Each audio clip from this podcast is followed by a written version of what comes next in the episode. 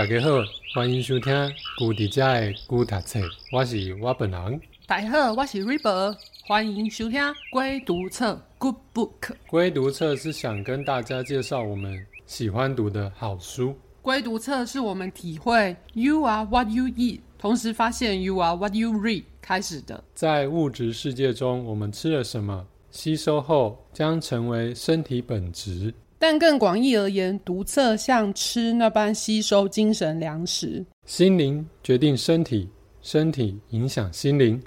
无论哪一种吸收，都是互相形塑身心灵的方式。我觉得我们所吃的与读的东西，或多或少就是这个世界的一部分。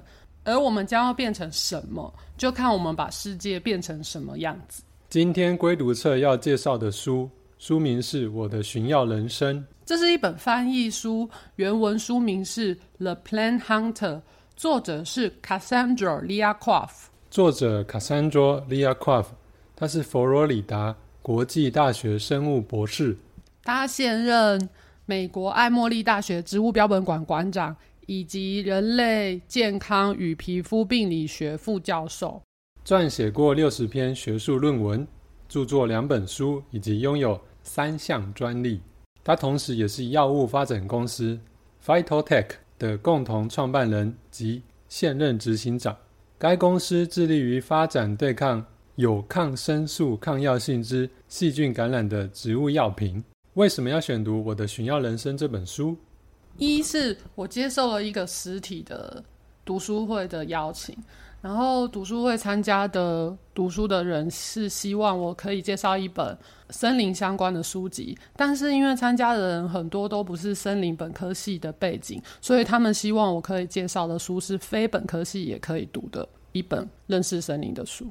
二，主题是关于一个人类和大自然的故事，内容不像课本是描述个别植物的知识，而是从作者和植物之间互动的关系，去看作者的人生故事。三是这本书由脸谱出版，出版日期是二零二二年的年底。二零二二年的年底是我们有已经经历过疫情。作者他在书中有提到新冠肺炎疫情造成的生活中的影响，然后他有提到他对于这个疫情时代的观点。那我自己的收获是我看到了，因为作者他住在美国，然后我从这本书中看到他在美国的想法，还有美国人最初是怎么看待这个病毒。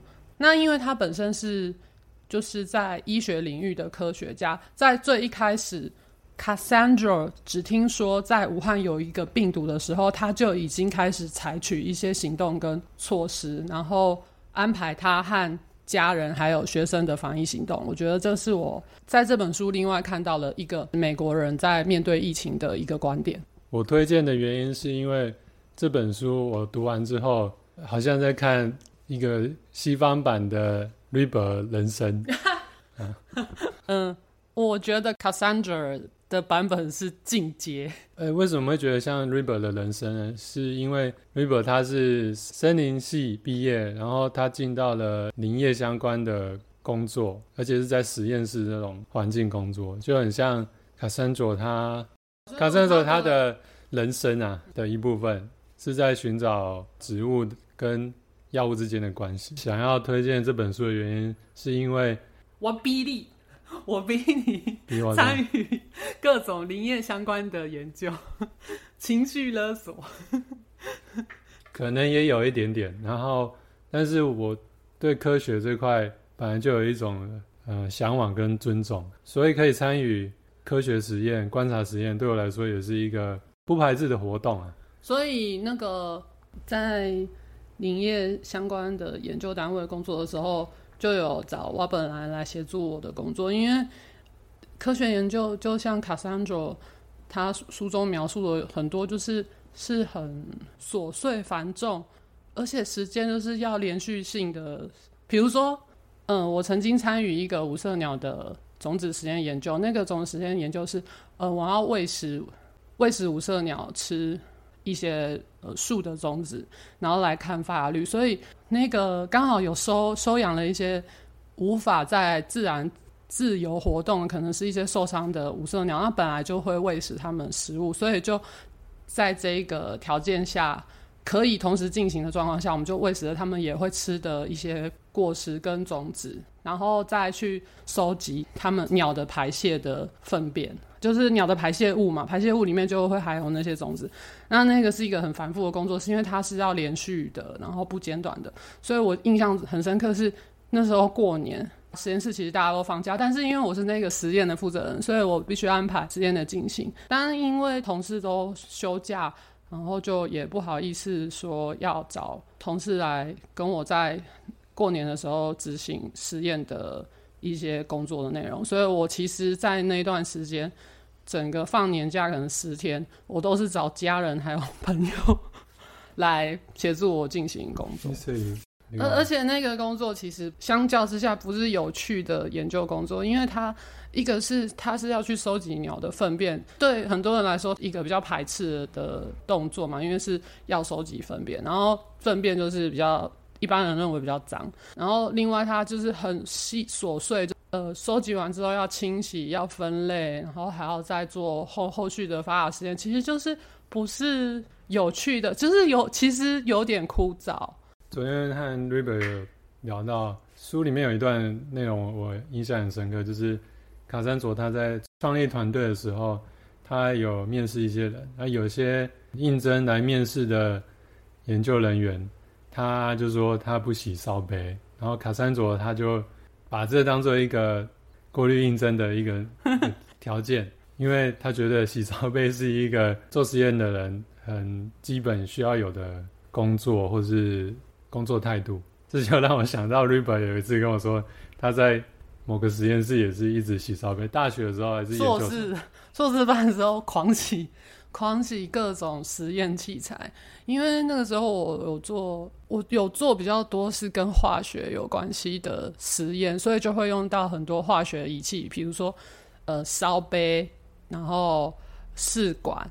然后还有一些就是瓶子，都是玻璃的瓶子，然后超多的，所以我印象很深刻是放假的六日，我跟实验室的我的另外一个同学。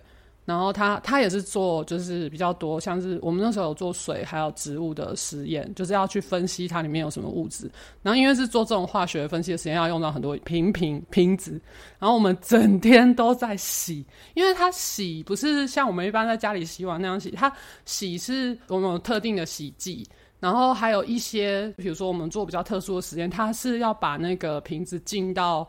一些酸性的溶液里面去做清洗，所以我们几乎整天就是，其实，在做研究的期间，就是有很大一部分的时间是都在洗、清洗东西，清洗各式的烧杯啊，对，就像 Cassandra 他说的，他其实一开始也是去一些实验室实习，他也是先从。洗洗东西，或者是做一些很枯燥的事情开始，然后，但是他也有讲说，他觉得那样有点不好，因为他不知道他为什么要做那件事情。所以，其实后来他在召集他自己实验室，在集结，在做他自己实验室的时候，他有设定一些条件，但是他也有一些方法，跟他过去在受科学训练的那个养成的过程中，他也有改善。还有另外一件事情，我觉得要特别提一下，那就是卡珊卓的老公马可。卡珊卓写这本书应该。有很大的原因是为了马可而写的，嗯，因为他在他的学术领域上面已经发展的很好了，嗯，他都是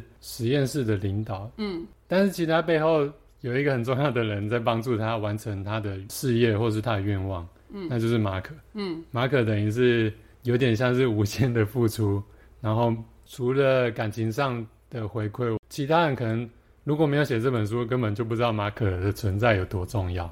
我觉得这本书可以让有看这本书的人知道，像他就是有一个默默支持他，如果都没有说的话，没有人知道的事情。嗯，这让我很感动，也有某种程度的共鸣，让我想到爱因斯坦的米列娃。嗯，也是如果没有那个戏剧，我们都只知道爱因斯坦提出相对论或是其他的学说，都没有想到他这个背后有一个他老婆帮他一直在那边 算数学。算出这些证明这些理论的一些资讯，这个部分是让我特别想要提醒，或者说推荐大家可以去注意的地方。嗯，对啊，我我觉得我的《寻药人生》这一本书，就是很有意思的地方是，它不是纯粹在讲一个在自然科学领域成功的女性科学家，她其实很多部分都有写了，说她如何面对到困难，如何周遭大家的协助，然后帮助她度过一个又一个一个难关。然后我觉得她几乎是就是这个领域里面很罕见的一个案例。《The p l a n Hunter》的中文翻译版本《我的寻药人生》是脸谱出版在二零二二出版，英文的书名。是 The Plant Hunter。我看到 Plant Hunter，马上想到另外一本书，叫做《植物猎人的茶道之旅：改变中英帝国财富版图的茶叶贸易史》。那本书的植物猎人主角是福军，英国人派福军到中国偷茶苗和制茶技术。感觉作者的原文书名 The Plant Hunter 很有意思，让人想象博物时代和大航海时代的各种收集，或是猎奇，或是探索。书名副标：A Scientist's Quest for Nature's Next Medicines。我觉得中文翻译书的书名很赞，我的寻药人生十分贴切整本书的内容。书名副标是从病房到雨林岛屿，一位民族植物学家探寻自我、采集新药的不寻常之旅。一看书名就能想象书的内容了。这本书封面特别用了粗黑体字介绍了作者。在他的人生里，他始终是少数天生残疾女性科学家，研究不被看好的植物药领域，他却在生命的各处都展现出战士般的勇气。真的很不简单啊！封面介绍作者写了：卡山卓·奎佛因右腿先天发育不全，三岁就接受了截肢手术。失去右膝以下的小腿，还差点因此死于严重的金黄色葡萄球菌感染。由于能同理感染与疾病的痛苦，加上科学研究培养出的兴趣，使他原本立志成为一位救人的医生。然而，一门民族植物学的通识课却意外引领他走入学术殿堂。我找了作者 Cassandra Lea Craft 以《我的寻药人生》这本书做主题分享。他放了小时候的照片。我本来看的那个影片是作者 Cassandra 他在二零二二年的 First Year Experience Conference，就是新生体验研讨会上跟学生分享的。主题是跟大学生分享他的这本书。分享过程的影片，主办单位也公开在 YouTube。从这影片。可以看到作者 Craft 本人，还有书中章节里面重要的照片。作者 Craft 介绍这本书的时候，他说：“我最大的希望是，我的寻药人生的读者在读完后会受到启发，能够以不同的方式思考他们在生活中可能遇到的任何挑战。”在前言的一开始，Craft 描述了他和学生在佛罗里达州野外采集植物的情况。他们带着各种采集装备，因为沼泽有鳄鱼。Craft 为了安全，还带了一把手枪。作者在前言写了：“我们把剪下来的每一株植物铺在报纸上，盖上另一张报纸压住，并且标注名字、编号、日期与地点。”接着盖上厚纸板与吸油纸，然后放进木条板结构的植物标本夹里。标本夹在干燥过程中紧压植物，压扁的标本将在艾默利大学的植物标本馆长期存放。同样的过程不断重复：搜寻、辨认、采集。我们像一群执行侦察任务的士兵。像一群野营者在没有电的野外采集粮食，也像一群顾客在地球上规模最大、最原始的沃尔玛超市货架间穿梭。Quav 写的采集过程跟我们在台湾制作植物标本几乎一样。我们呢？你有觉得之前去参加台湾东部的松露调查？那个时候很像 Craft 写的，不断重复搜寻、辨认、采集。我觉得生物调查根本就是像是陆地版的大海捞针。啊，有啊，我我记得啊，那时候就是和介龙学长还有朱宽一起去，就在台东各地的山上去寻找松露，那也不是那么顺利，每一次去可能的样点都有找到松露，应该是极不顺利吧，因为去了很多条样线。安排了样线，其实虽然说那个样线，然后我们沿着样点那条样线，然后看到。呃，目标植物，因为松露它的共生的植物是壳斗科那一类的，所以我们只要看到有壳斗科的植物，就会开始往它的根部去开挖到可以见到根的地方，然后做采集。可是很多条样线采了很多棵树的样点，其实都没有松露，都是空的，都、就是没有，是只有几个点才有发现呢、我、还有一个印象很深刻，就是我们去一个。路基已经有点毁掉的地方，除了路难走，因为那有崩塌，我们还要。我印象中，我们也有走那个路，已经在边很边缘，可能只有一个人的宽度，而且中间还有这是悬崖，嗯、空的。嗯，我们要跨过去，好像有用木头还是手拉手互相帮忙。哦，对对对，还有听到类似疑似熊的声音，嗯、大家就开始警戒。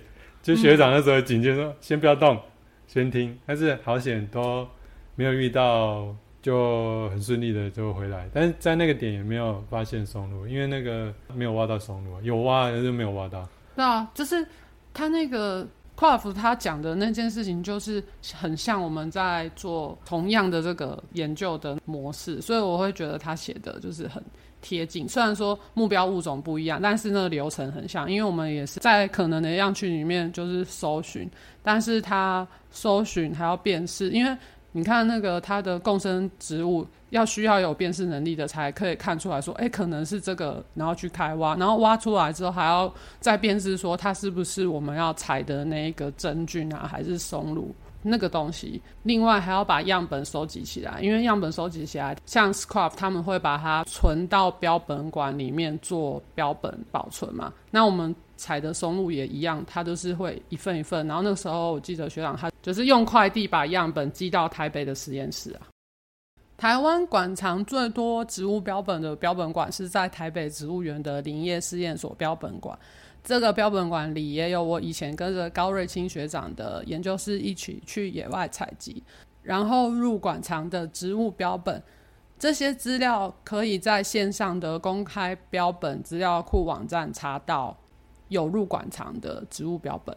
然后我就是想起以前，呃，跟高学长还有阿鲁米同学朱宽还有维仁一起去做森林湿地植物的研究。高学长教我们做植物的标本，通常都是我们白天已经在野外做采集植物的工作，还有做现地的环境的一些调查。然后一般大家想象野外工作结束之后就可以休息，可是其实没有，我们晚上的时候还要继续把白天的植物标本做整理。就像刚刚我们讨论的那个跨，他在做那个标本整理的流程几乎就是一样。我们要把采集好的新鲜的标本会先装在封口袋里，然后晚上的时候。就把它拿出来啊，一份一份把它铺平，放在报纸上面，然后压扁。整理好之后还要登记，就是要记录这份标本的一些基本的资料，比如说在哪里采的，什么时候采的啊，然后是谁采的啊，然后可能谁鉴定的，然后隔天一大早还要继续在做野外的植物采集的工作，然后通常跟野外植物采集的工作就会有包含白天的这种野外采，因为白天没办法在野外做的一些工作，其实晚上他的那工作量我觉得还蛮大的，就是要把它整理完。我们常常整理好之后，当天采到的植物标本整理完之后，可能都已经接近。凌晨或是半夜了，然后隔天一大早又要去野外采集，是工作强度很高的工作。Kraft 在前言里描述了这个故事是我的人生旅程，包括我如何与残疾和感染搏斗，我对科学的沉迷与奉献，我身为科学家兼探险家的生涯发展，结婚育儿，以及如何在男性主导的科学界。找到自己的定位，寻找能够战胜传染病的新方法。我自己很喜欢 Kraft 的这本书，在这个世界上很难看见一个成功主持一个国际型研究室的女科学家，书写她面临的困难和继续前进的勇敢。我阅读的时候，我看到就是我经历过很相似的情节，或是我身边的科学家也有遇到跟书中很相似的情节，但是就我的目标已经没有要往学术领域发展，我现在回到艺术创作这个领域。可是阅读这本书的时候，我觉得不管是哪一个领域，看到他描述生活中的各种挣扎，然后还有他。面对挣扎的时候的一些勇敢的决定，我我自己在看的时候都会被就是作者激励到。书本章节分三个部分：集一自然，第一章我我的右腿与野外，第二章欢迎来到亚马逊，第三章寄生虫，第四章不速之客，集二感染，第五章鸟浴池洗衣店，第六章。从田野到实验室，第七章宝宝与生物膜，第八章我的实验室，集三医学，第九章海甘蓝，第十章零容忍政策，第十一章独腿猎人，第十二章卡珊卓的诅咒。第一章我我的右腿与野外，二十二页，一九六九年，我爸二十岁，那年他第一次出国。离开佛州的沼泽，前往越南的沼泽。他服务的单位是中央高地军步兵师第三团 B 营第十一连第一步兵排。他在刚刚喷洒过戴奥辛沉剂的丛林中长途跋涉。沉剂是一种强大的除草剂，落叶剂。美军在越南丛林喷洒沉剂，目的。是消灭北越人与越共藏身的树林以及他们的粮食作物。卡珊卓在第一章描述了他父亲参加越战的情景，我觉得这些描述是隐含了他身体残疾的原因和线索。在越南，直到今天，二零二三年，还有很多人因为六十年前的越战的落叶季而受苦。美军的飞机在越战的时候，从空中大量喷洒落叶剂。根据越南的资料，在一九六五年到一九七一年，美军总共使用了七千两百万升含有大药星剧毒的落叶剂攻击越南，喷洒的面积占了越南总面积的百分之十。根据越南橙剂受害者协会的资料，超过四百八十万。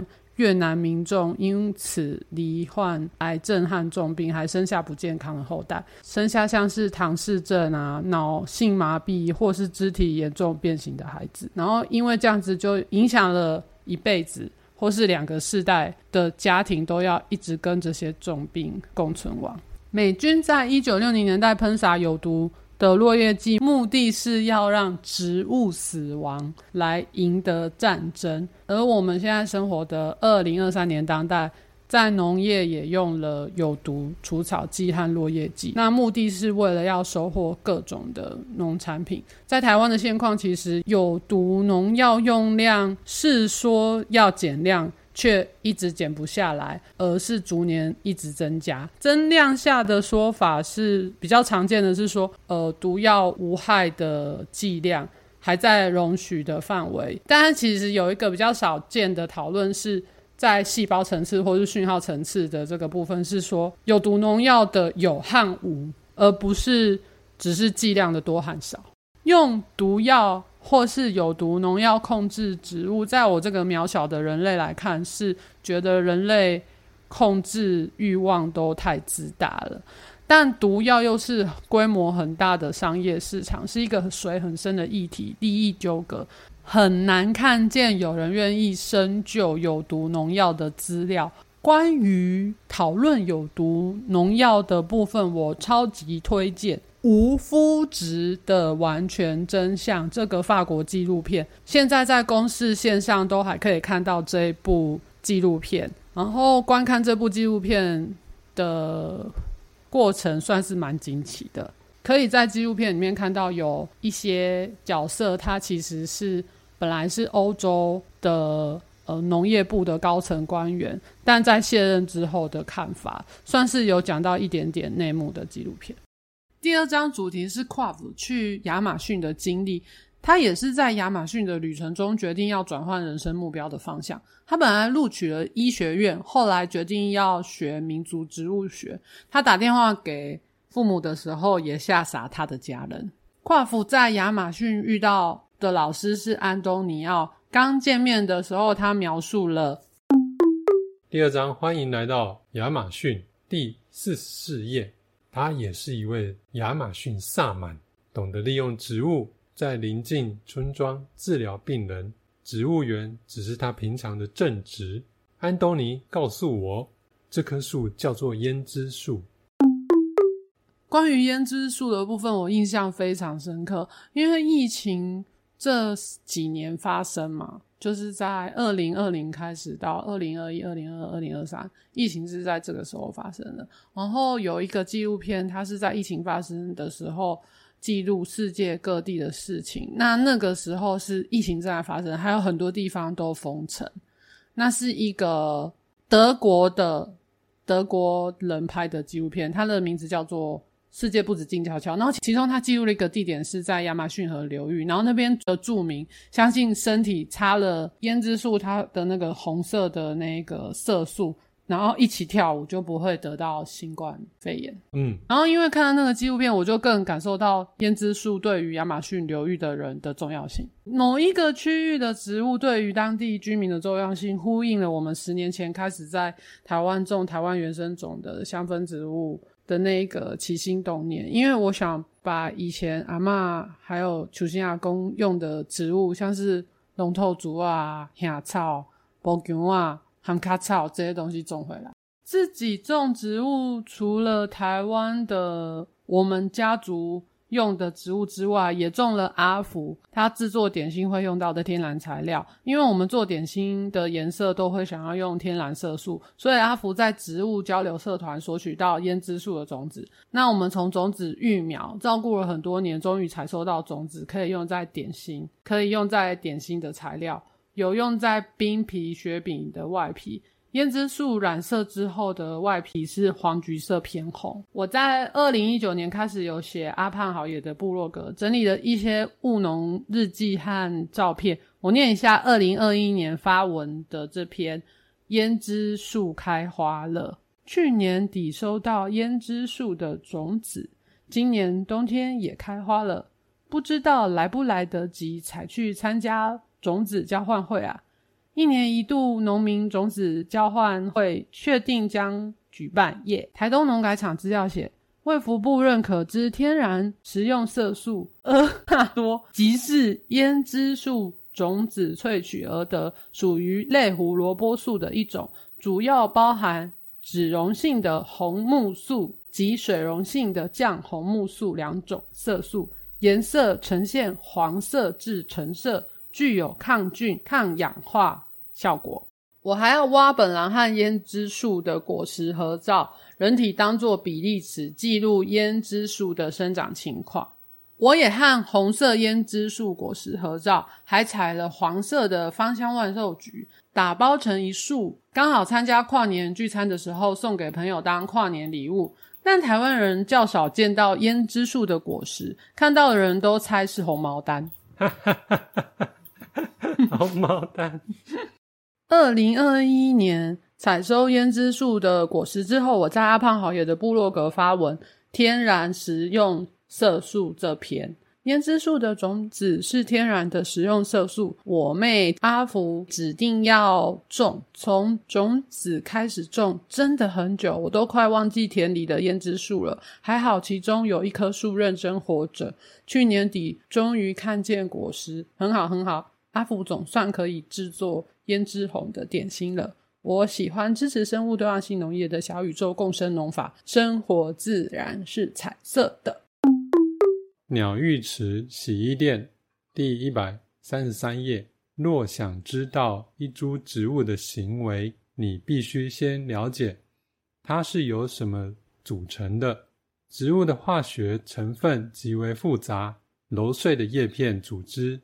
或充满花蜜的花朵散发的香气，是由数百种甚至数千种独特的分子以特定的比例混合之后的结果。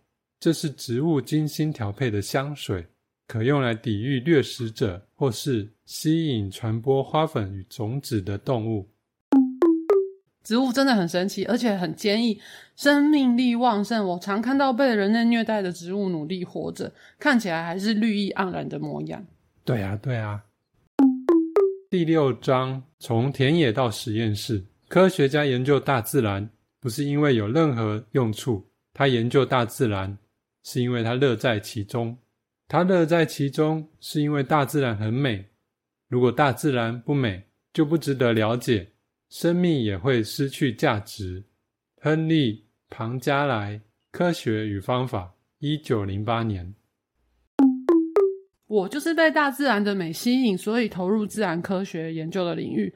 本来我从小是被养成的专业是画画和艺术的，画画就是家族天分。但我大约二十岁卡住的感觉很严重，所以就从设计换跑道去了农业的森林。不过我现在又有另外一个体会，我觉得自然和美感是分不开的，所以我现在的工作大部分是结合艺术和自然，像是生态绘图或是跨物种设计案。我觉得美真的很重要耶，像我特别喜欢看起来美的事物，也常常觉得某些植物的叶子长得很漂亮，某些蛾类翅膀外形颜色很美。感觉这种喜欢自然物的审美观也常常被当成怪咖，一言难尽。第六章：从田野到实验室。第一百七十页。溶剂怎么选很重要，因为这将决定哪些化合物会被萃取到溶剂里，进而影响萃取物的化学结构与药理活性。每种溶剂渗入植物细胞，溶解二次代谢物、防御性化合物，具有潜在的药理活性。与渗出植物细胞的能力都不一样。水是最容易取得的溶剂，所以许多传统药物的制作过程都使用水。我记得我小时候还有吃过用水熬煮的药材。阿胖带我去买药材，医生会把干燥的植物碎片用一大张粉红色的纸包起来。煮好的药水通常都很苦很难吃，好吃的是附赠的梅饼片。我妈喂我吃药水会发一个梅饼片给我，我吃完梅饼，药水都还没喝完。跨府提到许多传统药物的制作过程都使用水当萃取的溶剂。我小时候吃的就是亚洲传统汉医常见的水煎药。我们家也会煮一些自家种的草茶来喝，像是鱼腥草茶或是仙草茶。二零二一年的夏天，我在阿胖好野的部落格发文，热的仙草茶这篇，全岛的连日大雨，潮湿闷热。我伏案画图，用眼过度。这几天眼睛发痒难耐，一直要克制揉眼的动作。河姆，我妈煮了一小锅仙草茶，珍藏五年的老仙草。我喝了一口之后，终于舒服些了。仙草二号闻起来清香，茶汤顺口有滋味。可以感觉到微微的胶质口感，口腔温润。喝完茶的杯底香是满盈的凉感，种些仙草真的很好。立秋之后，一杯热仙草茶，好适合岛国日常的小宇宙。小宇宙。第九章海甘蓝，第两百三十五页。马雷蒂莫岛的旧名是希拉岛，是希腊语。神圣之岛的一部分，距离西西里岛最远，也最天然。马雷蒂莫岛有丰富的养蜂史，走在山腰小径上，能闻到芳香扑鼻的野生百里香与迷迭香，能酿制出最美味的蜂蜜。希腊那边岛上的野生百里香和迷迭香是唇形花科的植物，蜜蜂很喜欢这类植物。因为我一直想养蜜蜂，所以我们选择农作物的时候，我特别注意植物可以提供的蜜源和花期。像是我们种植仙草的方式会保留仙草到开花，所以也有观察到台湾原生种的东方蜂来拜访仙草。第九章海甘蓝，第两百三十七页，请说说野生植物的事。我问大家，你们小时候会摘野生植物来吃，或是当成药物吗？会啊，会啊。现在不行了。艾尔伯托说，众人纷纷点头。我们以前在菜园里工作时，经常摘野菜植物。现在没有菜园了，很多野生药草也很难找到。聊一下龙头竹二的故事。这篇是二零二一年我发文在阿胖好野脸书粉丝页。从前从前，王华阿嬷在院子里种了一小片蛇莓。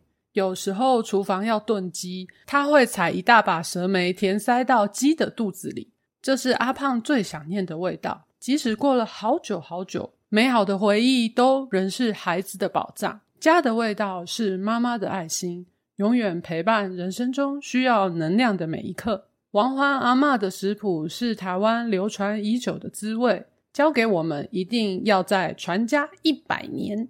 谷底家也有录了龙头竹鸭的故事，欢迎收听谷底家 EP 第二十四集龙头竹鸭炖鸡，还有 EP 二十五集。阿胖的台语小故事：龙头竹鸭炖鸡。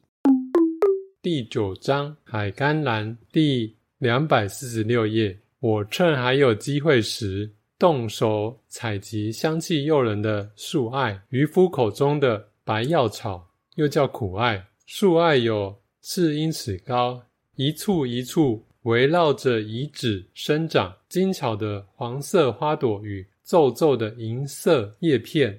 在清晨的微风中轻轻摇曳，我终于明白这种植物为何如此珍贵。除了加进某些宗教仪式的圣水中增添香气，也用来帮新生儿洗澡。它的味道使我想起鼠尾草、樟脑和厨房香料那种令人舒心的气味。我有一种想在树艾丛里打滚的奇特渴望，泡个充满树艾香气的热水澡。肯定很赞，感觉 Crab 说的那个树艾很香。我在蓝屿海边也有看过类似的植物奇艾。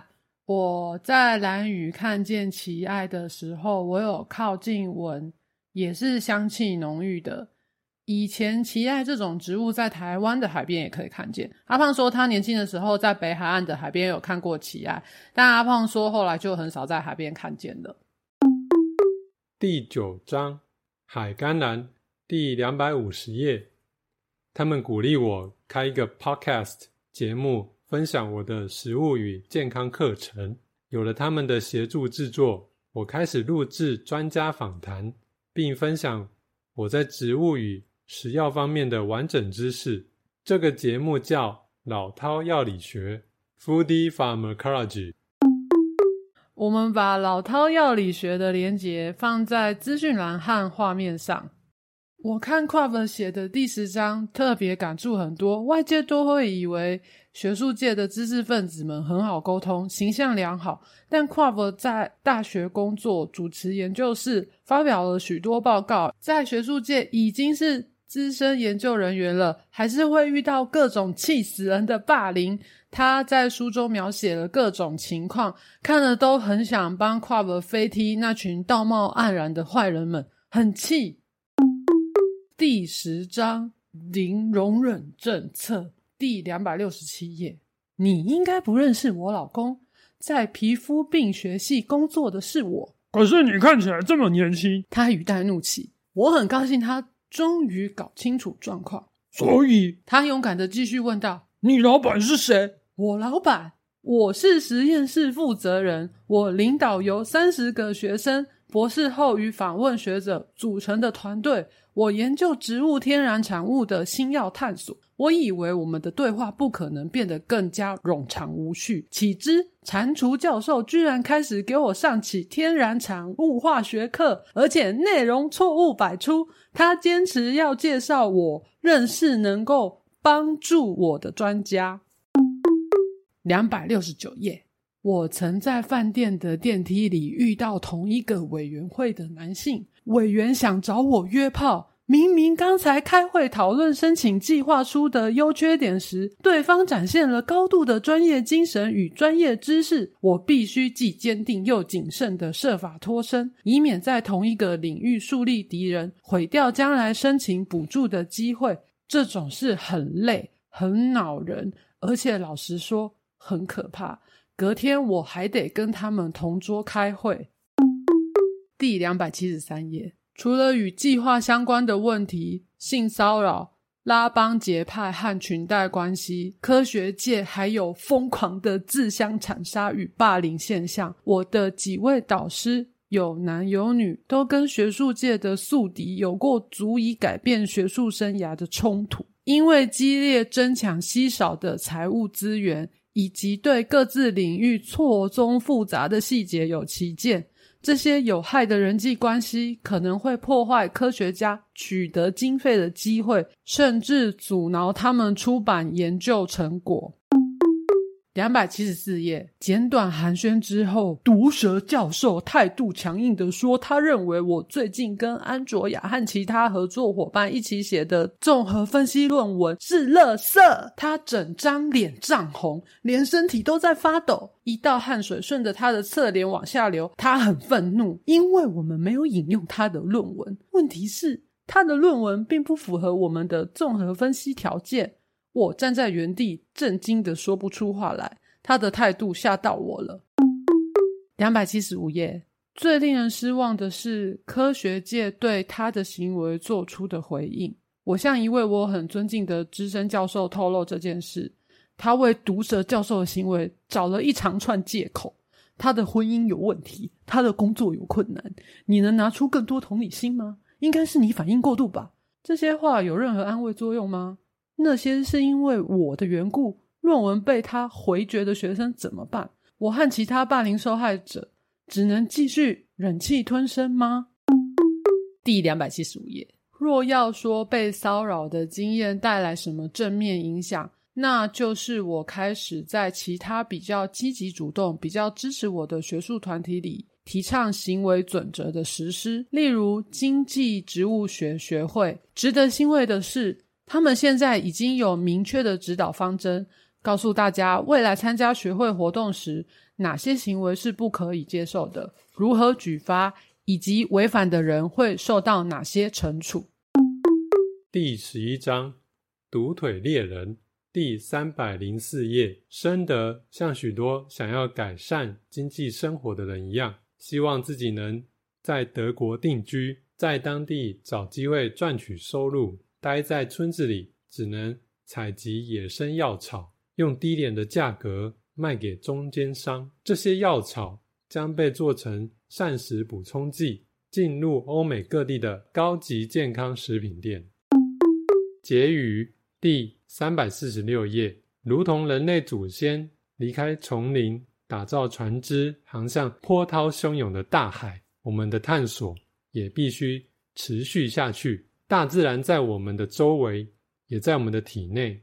我们是大自然的一部分。我们必须记住自己在自然世界里的位置，与它携手合作，找到新的方式来帮助它，也等于是在帮助自己。我们与大自然的命运交织在一起，如同 DNA 一般。